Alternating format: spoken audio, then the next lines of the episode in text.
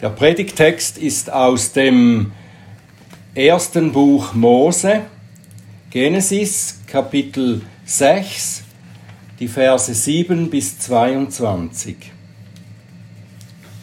Genesis 6, 7 bis 22. Und das ist Gottes Wort für uns.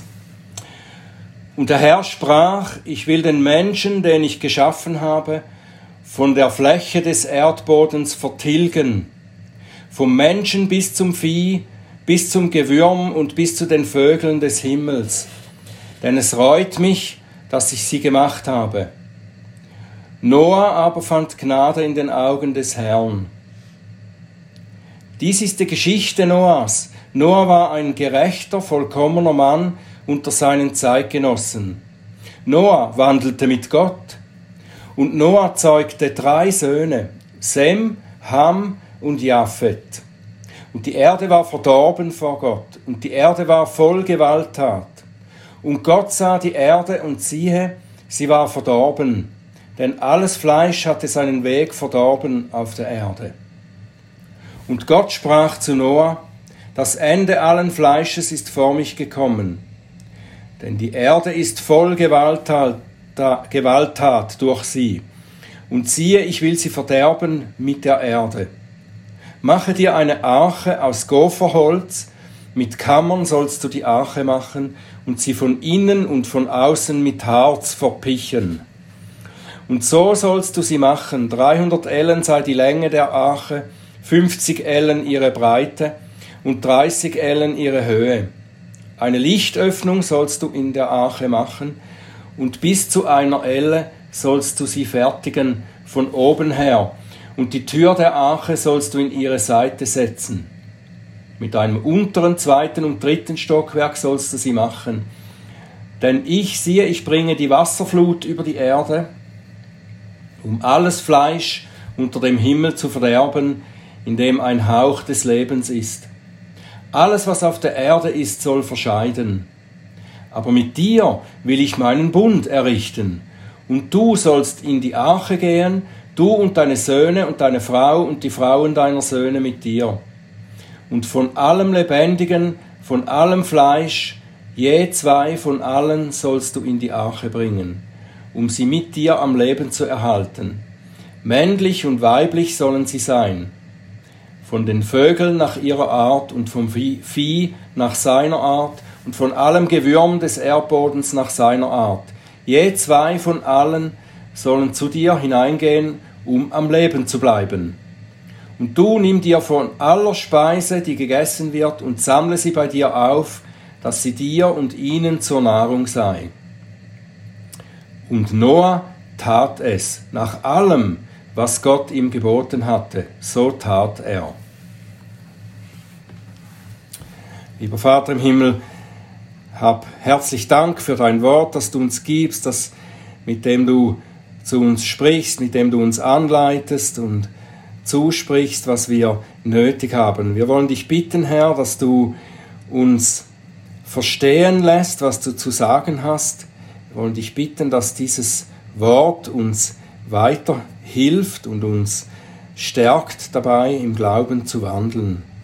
Und ich will dich bitten, dass du meine Lippen öffnest, dass sie deinen Ruhm verkünden. Amen.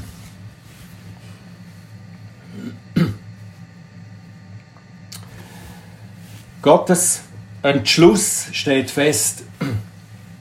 In Vers 7 sagt Gott, der Herr, ich will den Menschen, den ich geschaffen habe, von der Fläche des Erdbodens auslöschen. Und Vers 13, das Ende allen Fleisches ist vor mich gekommen. Das heißt, bei mir beschlossen. Wir haben den Grund dafür schon im letzten Abschnitt und auch in den Kapiteln davor haben wir das gezeigt bekommen. Die Menschen, die sich von Gott abgewandt hatten und wohl auch die Mehrheit von denen, die als seine Anbeter bekannt waren, sie hatten das Maß der Sünde auf der Erde voll gemacht. Die Beschreibungen darüber überschlagen sich. Vers 5. Der Herr sah, dass die Bosheit des Menschen auf der Erde groß war und alles Sinnen der Gedanken seines Herzens nur böse den ganzen Tag. In Vers 11, die Erde war verdorben vor Gott und die Erde war erfüllt mit Gewalttat.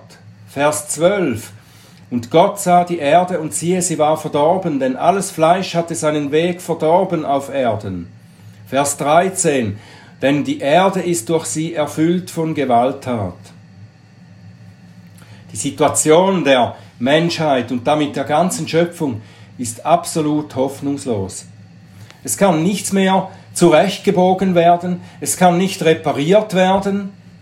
Die Sündhaftigkeit des Menschen, die in die Welt kam durch die Übertretung von Adam, ist in, dies, in das menschliche Erbgut eingedrungen und hat es unwiederbringlich verdorben. Der Mensch, der dazu geschaffen war, Frucht zu bringen, Gottes Welt in seinem guten Willen zu regieren und ihm dadurch Ehre zu machen, sie hat sein Ziel vollkommen verfehlt. Der Baum der Menschheit ist faul geworden. Und wie der Herr Jesus sagte, ein fauler Baum kann keine gute Frucht bringen. Und auch der Prophet Jeremia sagt, in Jeremia 13, Vers 23, kann etwa ein Schwarzer seine Haut ändern oder ein Leopard seine Flecken? Dann könntet auch ihr Gutes tun, die ihr an Böses tun gewöhnt seid. Es sieht aus, als hätte der Teufel sein Ziel schon erreicht. In der ersten Generation der Menschheit hat er es schon, in, in den ersten Generationen der Menschheit hat es schon geschafft, sie alle komplett zu verderben. Und wir hören, was der Herr selbst darüber sagt. Es reut mich, dass ich sie gemacht habe.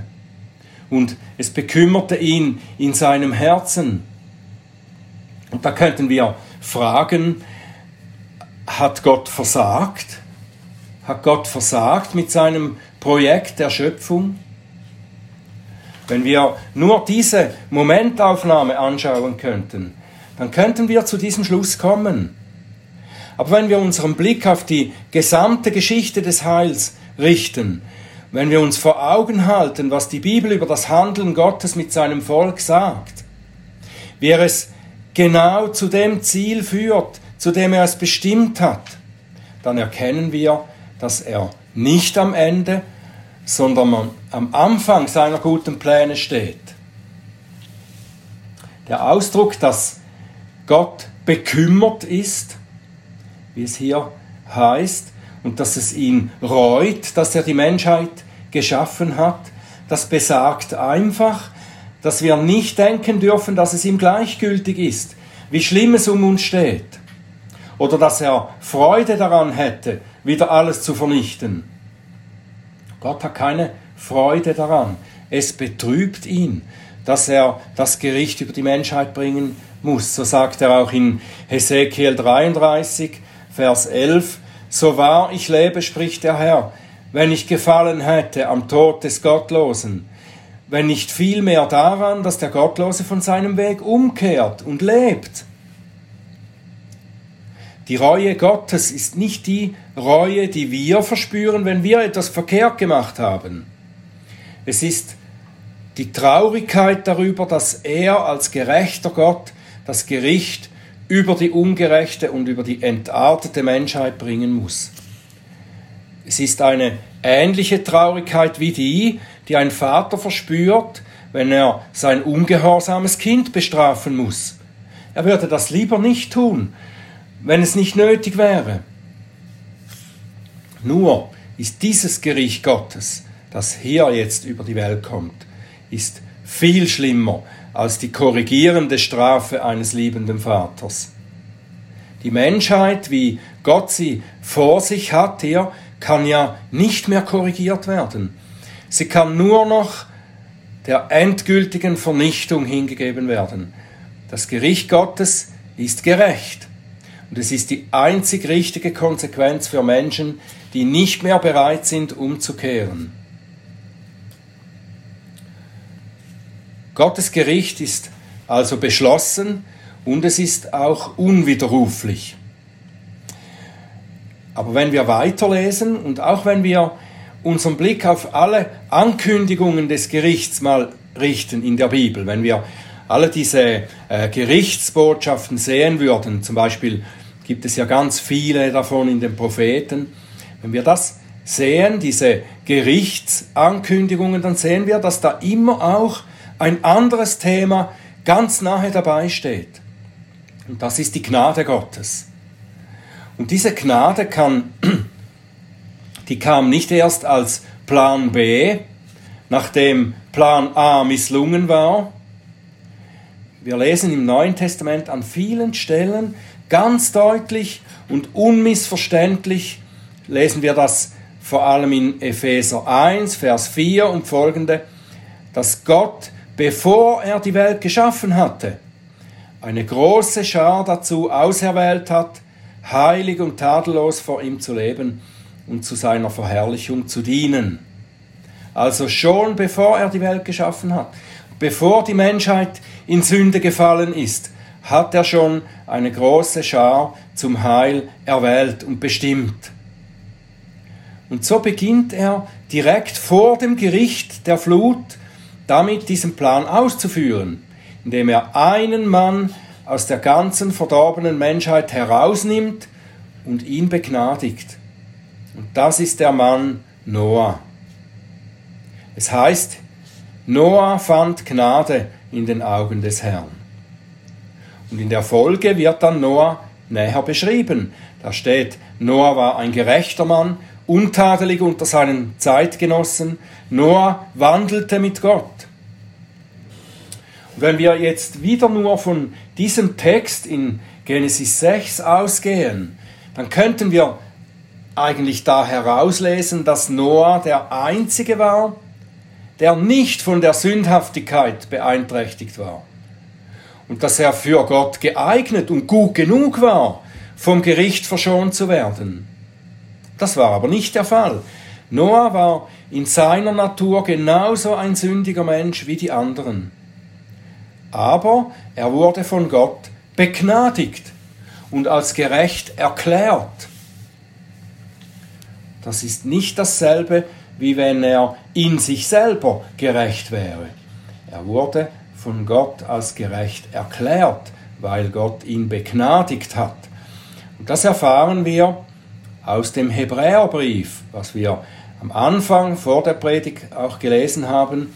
Hebräer 11, Vers 7, da wird gesagt, dass Noah durch Glauben ein Erbe der Gerechtigkeit wurde.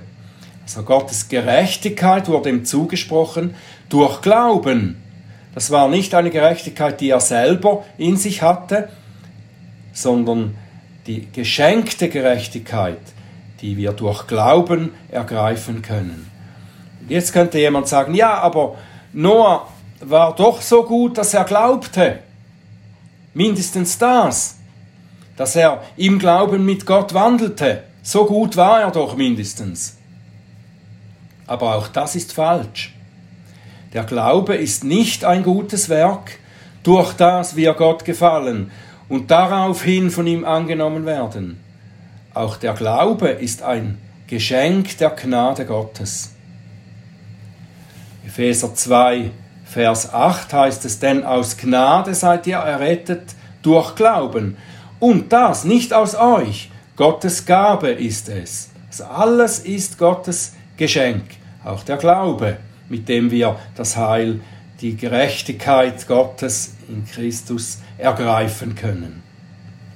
Am Anfang steht Gottes Wille zur Gnade. Wen er erwählt hat, wir erinnern uns daran, das war vor Erschaffung der Welt. Wen er erwählt hat, dem schenkt er den Glauben, durch den er sich dann Gott nähert und mit ihm wandelt. Dass Noah untadelig war unter seinen Zeitgenossen, ist die Folge von Gottes Gnade und seiner Erwählung und nicht umgekehrt. Gott hat seinen Plan, den er schon in Ewigkeit gefasst hat, er beruft Noah dazu, ein Werkzeug in der Durchführung dieses Plans zu sein. Er gibt ihm das Versprechen seines Bundes. Mit dir will ich meinen Bund aufrichten, hat er zu Noah gesagt. Und er gibt ihm dann den Auftrag, ein Schiff zur Rettung der Auserwählten zu bauen. Und dies tut Noah aus der Kraft des Glaubens und gelehrt durch den Glauben. Ganz am Ende unseres Abschnittes, also Genesis 6, Vers 22, da steht eine ganz bedeutende Aussage. Und Noah tat es nach allem, was Gott ihm geboten hatte, so tat er. Es ist der Glaube, der ihn so tun ließ. Der Glaube hat Auswirkungen. Bei Noah hat er eine Einstellung, ein Handeln und Resultate hervorgebracht. Wir sehen diese beschrieben, indem wir in dem schon zitierten Hebräerbrief. Hebräer 11, Vers 7, da sehen wir diese Einstellung Noahs, das Handeln Noahs und das Resultat, das er bekam. Durch Glauben bereitete Noah, als er eine göttliche Weisung über das, was noch nicht zu sehen war, empfangen hatte, von Furcht bewegt, eine Arche zur Rettung seines Hauses. Durch ihn verurteilte er die Welt und wurde Erbe der Gerechtigkeit, die nach dem Glauben ist. Durch Glauben hört Noah auf Gottes Anweisung. Er hört Gottes Wort und er nimmt es als zuverlässig und er gehorcht. Eine Arche zu bauen, das war nicht Noahs eigene Idee, sondern er hörte Gottes Ankündigung, dass das Gericht in Form einer großen Flut kommen wird. Das ist Gottes Wort, Gottes Ankündigung. Und dass Gott beschlossen hat, ihn, Noah, mit seiner Familie zu retten, durch ein Schiff, das er nun bauen soll. Und das glaubte Noah und er handelte entsprechend, weil er, wie es weiter heißt, durch den Glauben etwas sah, das eigentlich noch nicht zu sehen war. Im Hebräer 11, ganz am Anfang des Kapitels, da heißt es, der Glaube ist ein Überzeugtsein von Dingen, die man nicht sieht. Weil Noah Gottes Wort glaubt, sind die Dinge, die Gott ihm vorausgesagt hatte, sind für ihn schon da, zum Greifen nah. Er erkennt ihre Wirklichkeit. Noah hat sozusagen eine Brille, mit der er in die Zukunft sehen kann. Gott sagte zu ihm, es wird eine Flut kommen. Und mit den Augen des Glaubens sieht Noah diese Flut bereits. Er sieht, was noch nicht da ist. Es ist nicht nur so, dass er sagt, ja, es könnte ja sein, dass Gott da die Wahrheit gesagt hat. Sicherheitshalber äh, äh, mache ich das mal, ich baue mal das Schiff. Man kann ja nie wissen. Mit, mit so einer unsicheren Haltung hätte Noah niemals 100 Jahre lang gebaut und den Spott dieser Menschen um ihn herum ertragen und weitergebaut. Wenn wir ein Projekt anfangen und daran bauen, ein Projekt, zu dem alle sagen, das wird nichts, das, das hat keinen Sinn, gib's doch auf. Und wir würden eins oder zwei Jahre oder fünf Jahre sogar daran bleiben und kein Erfolg würde kommen, dann würden wir sicher bald aufhören, oder nicht? Aber wenn du die Gewissheit hast, dass Gott dir den Auftrag gegeben hat, Gott hat sein Wort gegeben, es wird so kommen, und du musst bauen. Und dadurch wirst du gerettet werden. Wenn du glauben würdest, dass Gott absolut vertrauenswürdig ist, in dem, was er verspricht, dann könntest du 100 Jahre an einem Projekt dranbleiben, auch wenn die ganze Welt über dich lacht. Und ein solches Projekt ist die Arche, die Noah gebaut hat. Noah glaubt dem Wort Gottes und darum sieht er, was all die Spötter um ihn herum nicht sehen können, nämlich dass die Flut kommen wird und die Arche wird ihn und seine Familie retten.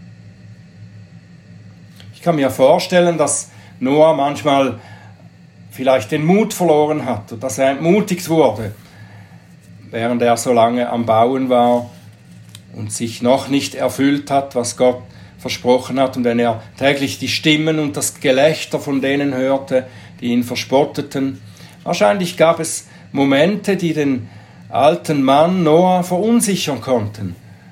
Was hat er dann getan? Er musste seine Brille des Glaubens aufsetzen, und so konnte er wieder sehen, was noch nicht da war. Und die Stimme Gottes wird dann lauter als all die Worte und das Gelächter der Spötter um ihn herum.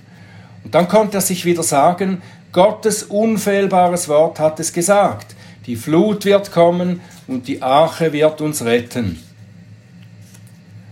Und weil Noah Gottes Wort vertraute und mit seinem geistlichen Auge sah, was kommen wird, wurde er, so heißt es weiter, von Furcht erfüllt. Noahs Glaube bewirkte eine Furcht, eine gute Furcht. Diese Furcht, die Noah bestimmte, das war nicht eine unbestimmte Angst, die mit Verzweiflung einhergeht. So wie die Leute heute vielleicht vor dem Virus Angst haben und sich fürchten davor. Diese Furcht, die Noah hatte, die ihn bewegte, das ist die gute Furcht vor dem Schrecken des lebendigen Gottes, der gesagt hat, das Ende allen Fleisches ist bei mir beschlossen, denn durch sie ist die Erde voller Gewalttat. So verderbe ich sie zusammen mit der Erde. Gott hat sich Noah als der heilige, der gerechte Gott offenbart, der Sünde nicht dulden kann. Er wird die Rebellion gegen ihn und das Böse, das sich die Menschen gegenseitig antun, wird er nicht länger stehen lassen. Mit Sicherheit wusste Noah schon von Adam und Eva, dass Gott den Menschen von Anfang an gesagt hatte, wenn ihr ungehorsam seid, wenn ihr mein Gebot übertretet, dann hat das den Tod zur Folge. Das Maß dieses Ungehorsams der Menschen ist nun voll geworden. Noah glaubt diesem Wort Gottes und darum fürchtet er Gott. Und diese Gottesfurcht, die bestimmt die ganze Richtung seines Denkens und Handelns. Er möchte Gott gefallen, damit er nicht auch unter sein Gericht kommt. Er weiß, wenn Gott seinen gerechten Maßstab auch an ihm anwendet, dann wird er ebenfalls nicht davon kommen. Und darum hört er auf Gottes Wort, das nicht nur das Gericht ankündet, sondern das auch den Ausweg daraus zeigt. Dann heißt es weiter, dass Noah von dieser Furcht bewegt wurde. Noah wurde von der Furcht, von der Gottesfurcht bewegt. All das, was Noah von Gott hörte und dass er eben auch glaubte, dass er für sicher hielt, das ließ ihn dann aktiv werden. Und das ist eine weitere wichtige Eigenart des Glaubens. Er handelt nach dem, was er glaubt. Der Glaube handelt nach dem, was er glaubt. Es hätte keinen Sinn, wenn jemand so etwas Wichtiges nur für wahr hält, aber nicht darauf eingeht. Wenn Noah einfach sagen würde, ja, äh, ja, ich, glaub, ich glaube, dass das stimmt mit der Flut, aber wenn er nichts unternimmt, dann hat er nicht wirklich Glauben, oder? Ich habe wahrscheinlich dieses, dieses Beispiel euch schon erzählt. Ich sage es noch einmal, weil ich finde, das passt irgendwie ganz gut zusammen in diesem Zusammenhang. Wir haben vor äh, mehr als zehn Jahren haben wir miterlebt, wie der Bauernhof in der Nähe von unserem Haus, dass der mitten in der Nacht brannte. Und der Brand, der ging von einer Scheune, hat in einer Scheune angefangen und in dieser Scheune stand auch unser Auto. Und ich habe von, von unserem Haus aus die Scheune gesehen, wie sie brannte und ich dachte, hm, das, unser Auto ist weg. Jetzt, das können wir vergessen. Die Scheune hatte aber ein, ein Fundament aus Beton und unter diesem Fundament stand unser Auto. Und dadurch war es noch geschützt und immer noch unbeschädigt. Und das hatte ich aber nicht gesehen. Und der Bauer rief mir dann an und er sagte, komm schnell, du kannst dein Auto rausholen, die Feuerwehr hilft dir dabei. Und zuerst sagte ich, ja nein, das, da brennt doch alles. Und sagte nein, das, das geht noch, du kannst es noch rausholen. Und ich, ich glaubte ihm, was er sagte, und ich ging los. Und ich fuhr das Auto aus dem brennenden Gebäude heraus. Und mein Glaube an die Worte des Bauern ließ mich so aktiv werden. Es wäre dumm von mir gewesen, wenn ich gesagt hätte, ja, ich glaube dir. Und ich wäre wieder ins Bett gegangen und mein Auto wäre dann tatsächlich verbrannt. Und der Bauer und die Feuerwehrmänner hätten gedacht, der, der glaubt das nicht wirklich, was wir gesagt haben. Wahrer Glaube ist, geht auf das ein, was er glaubt und setzt es um. Er hält nicht nur für wahr, was ihm gesagt wird. Und so hat Noah geglaubt, als Gott zu ihm sagte, ich werde diese Welt in einer Flut untergehen lassen.